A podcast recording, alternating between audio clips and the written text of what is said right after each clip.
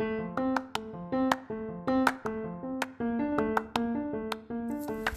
buenas tardes, les habla Edgar Ochoa, director de estrategia macroeconómica para Wall desde Montevideo.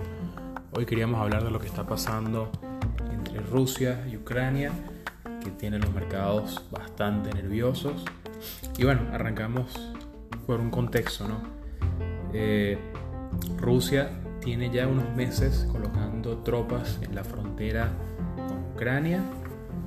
Eh, en su momento, al final de, diciembre se comentaba que, ya habían más o menos, de diciembre, no, perdón, de enero, que habían más o menos 100.000 soldados rusos eh, alrededor de Ucrania en, sus distintas fronteras. Eh, y también se comentó que, que, bueno, también habían, habían ingresado equipo eh, de, de armamentístico a las provincias que están tratando de separarse de Ucrania, que son las de Donetsk y Lugansk. Entonces, nada, parecía obviamente que, Rusia se preparaba para algún tipo de conflicto, pero siempre negaron que, estuvieran haciéndolo. Llegamos hasta la situación actual de que en la que, digamos que todo esto fue en aumento, nos fue agarrando momento en todos los rumores y, el, el, aumento de tropas en la frontera, hasta que llegamos que a la semana pasada había más o menos unos 175 mil soldados rusos en la, en la frontera con Ucrania. Y bueno, Rusia comenta que ellos se están retirando, que están haciendo unos ejercicios militares, que muchos de esos ejercicios ya se están terminando y van a volver a sus bases. Lo cierto es que la, la data que vemos, que ha comentado la, las agencias de, de inteligencias internacionales, comentan que, bueno, si vemos por satélites, por drones, vemos cómo realmente no se ha regresado mucha gente, más bien hay 7.000 más en los últimos dos días en distintos sitios. Eh, entonces, nada, es evidente que, que, Rusia se está preparando para algún tipo de, guerra con, con, Ucrania. A mí particularmente me sorprendería que se dé una guerra completa, porque si se, si se fuera a dar, se tenía que haber dado antes. Para mí, Rusia está tratando de conseguir que Ucrania diga no vamos a unirnos a, la OTAN. Hay que recordar que la OTAN es un organismo que se creó para, para pelear, no, para defenderse de la Unión Soviética. Este organismo siguió operativo una vez se, se desmantela la Unión Soviética y sigue siendo un, organismo para controlar cualquier tipo de intento de avance de, Rusia. ¿no? Entonces, el hecho de que un vecino se uniera a la OTAN obviamente le, le causó bastante preocupación al, gobierno ruso y digamos que fue como que el inicio del intento de, tratar de, de, tener un control sobre, más grande sobre Ucrania y que no se uniera. Eh, también hay que tener en cuenta que hay países europeos que dependen muchísimo del, del gas natural y del petróleo ruso y yo creo que por eso Vladimir Putin, el presidente ruso, pensó que esta era la oportunidad de oro de, atacar o de, o de, hacer algún tipo de campaña militar que le, que le diera una ganancia. ¿Por qué? Porque, bueno, evidentemente se, habría esperado que Alemania, que es uno de los más expuestos, que Rumania, que es otro de los más expuestos, con más del 50% de, dependencia a la energía, a, los productos que vienen de Rusia, decidieran no eh, unirse a Francia y a Estados Unidos en, una respuesta fuerte al plan de, de Rusia. Inicialmente fue así, inicialmente hubo, se dio una división importante entre los miembros de, de la OTAN, pero ahora todos parecen bastante unidos y es algo que seguramente está sorprendiendo muchísimo a, a Vladimir Putin, que no se esperaba una unión tan importante entre los, los miembros de la OTAN. Entonces, bueno, digamos que no hay factor sorpresa ya, ya el, Ucrania se está preparando para una invasión ya los distintos miembros de la OTAN han enviado armas, han enviado instructores militares, han enviado implementos, están comentando que van a hacer un plan de, económico para ayudar financieramente a Ucrania. Así que en toda la espera, evidentemente Putin hizo que, que la solución final fuera más complicada porque obviamente como buen dictador no va a echarse para atrás nada más, bueno, está bien, me ganaste, me, me regreso, no, no, algo va a tratar de sacar de acá. Eso es lo que nos preocupa, ¿no? Porque parecía que se iba a retirar parte de la tropa, fue mentira. Eh, después vinieron ciberataques importantes a los bancos de Ucrania. Dicen que no habían tenido un ciberataque tan grande en la historia del país. Eh, y eso fue la semana pasada. Después los rebeldes ucranianos de, estas eh, provincias de Donetsk y Lugansk empezaron a, también a, decir de que Ucrania estaba lanzando fuego de mortero. El ejército ucraniano dice que es al revés. El fuego de mortero viene del lado separatista. Eh, y ahora se une el hecho de que eh, hoy estuvo en Moscú el presidente de, Bielorrusia, que, bueno, es un, tiene una ahí está la triple frontera rusa, bielorrusa, rusa, eh, ucraniana, perdón.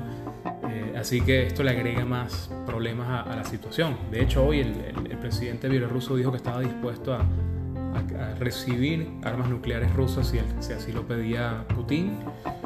Y este fin de semana van a hacer un ejercicio militar conjunto eh, en Bielorrusia, las tropas rusas y bielorrusas. Así que evidentemente, por un lado, Putin dice, no, nosotros no vamos a invadir Ucrania, pero por el otro, hace cosas que dejan ver de que evidentemente sí está pensando invadir Ucrania. Yo me imagino que es un juego básicamente de póker, de que eh, hago un movimiento y, trato de ver cómo vas a reaccionar. Y trato de hacer un bluff, de hacerme ver estoy molesto y que estoy listo para atacarte y ahí eh, vemos cómo reaccionan los, eh, los, países de la OTAN. Y lo cierto es que la mayoría se han mantenido muy cohesionados a medida que, que Putin da una noticia buena y una noticia mala. Pero ahora sí pareciera que la situación se está complicando por el hecho de que en las provincias estas separatistas que les comenté eh, están ya preparándose para un ataque sacando a toda la población civil. Dicen que eh, un ataque de, Ucrania es inminente. Los ucranianos dicen obviamente que no, ellos no, tienen pensado atacar esos, esos lugares. Eh, lo cierto es que evidentemente se están preparando para, para algo, se están preparando para algún tipo de, de, situación y esto hace que la mayoría en el mercado ahora también se espere que suceda algo. Eh, es preocupante porque este fin de semana este, este, viernes vencen las eh, opciones mensuales. Generalmente en los últimos 15 meses ha sido un día negativo el día de vencimiento de opciones mensuales. También es preocupante que tenemos un fin de semana largo. El lunes es feriado, así que para los inversores comunes, eh, digamos que no, no, van a tener manera de, de protegerse, ¿no? No hay manera de, de tratar de, de, protegerse en caso de que se dé algún tipo de situación el fin de semana. Así que yo creo que la mayoría eh, de las personas que están capaz que muy apalancadas o, muy con mucho riesgo en sus carteras, seguramente están pensando en seguramente están pensando en irse lo más liviano posible al fin de semana, ¿no? Porque así es una manera de evitar llevarse un golpe tremendo si pasa lo peor. Eh, hasta ahora, como dije, solamente hemos tenido esa, esa situación en, las provincias que están, en provincias separatistas. El fin de semana vamos a ver tropas rusas en Bielorrusia. Es preocupante por el hecho de que por el lado oeste está Bielorrusia y por el lado oeste, totalmente al otro lado de Ucrania, está eh, estas provincias separatistas. Así que esto nos dice que si hay una invasión completa, Rusia eh, perdón, Ucrania tiene que prepararse para eh, tener varios frentes de batalla, así que esto obviamente complica la situación. Eh, también tiene que, que, tener en cuenta que capaz ese no es el camino que elige Rusia, capaz que el, camino que elige si hay un ataque es no intervenir, sino ellos dejar que estos separatistas se encarguen de, de, hacer algún tipo de campaña en contra de, Ucrania para tratar de, finalmente separarse. ¿no? En mi opinión, yo creo que ya Putin nos dejó entrever de que él no tiene intenciones o, no le gustaría tener que hacer un ataque completo. Hay que recordar que Ucrania ya tiene experiencia con, con temas militares, varios presidentes que los han sacado básicamente a los tiros de, del poder.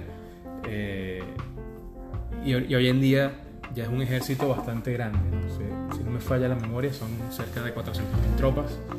Eh, tendría que verificar el número, pero Estoy seguro que es un, es un número considerable y ya Ucrania tiene varias semanas entrenando a, a varios, a personal civil para, para, la guerra, ¿no? Así que digamos que no sería una campaña fácil, no, no sería como fue capaz tomar Crimea, que básicamente los ucranianos no dieron mucha, mucha pelea, decidieron no, que no era, no era eh, sabio tratar de, de, buscar una pelea con Rusia. Eh, en este caso sí van a pelear con Rusia, si, si hay una, invasión completa, obviamente. Por eso yo creo que Putin va a elegir usar a, estos eh, separatistas como, una excusa para intervenir ya sea con armamento o protegiendo a esas eh, a, esas eh, provincias de algún tipo de, contraataque. Yo sé que ahora lo más importante para todo el mundo es que qué va a pasar en los mercados. Y mira, los mercados, estuvimos viendo data de qué ha pasado durante las últimas confrontaciones militares y lo que conseguimos fue que en promedio las caídas o, el, el piso del mercado llega después de 19.7 días. Cuando más ha tardado fue cuando fue el ataque de Pearl Harbor en el año 41, que duró 143 días el mercado en conseguir piso.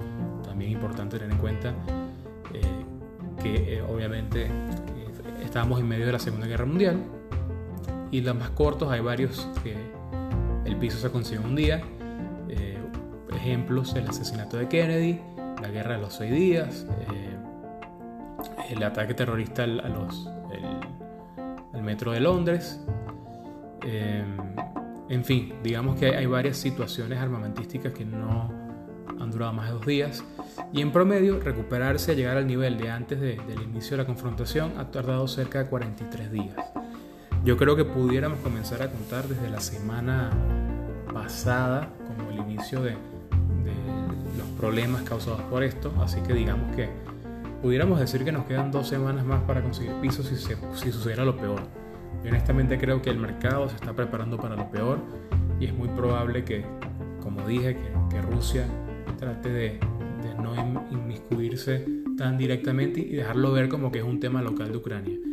Y finalmente tratar de anexarse estas dos provincias o declararlas países independientes. ¿no? Esas son las, las opciones que eh, igual en estos sitios digamos que desde que se, Rusia tomó Crimea, estos sitios digamos que han estado en una situación sin, sin ley, una situación de facto a la espera de, de que Ucrania o los separatistas ganaran la, la batalla que nadie ha, logrado ganar, está totalmente estancada y digamos que son estos, estos sitios son poblaciones rusas de facto, ¿no? Ya eh, están más básicamente han estado dependiendo de Rusia todo este tiempo. Así que digamos que Rusia lo puede usar como excusas para absorberlas, hacer, hacerlas parte de Rusia, lo cual vendría con un costo grandísimo por las sanciones, o las declara eh, países independientes.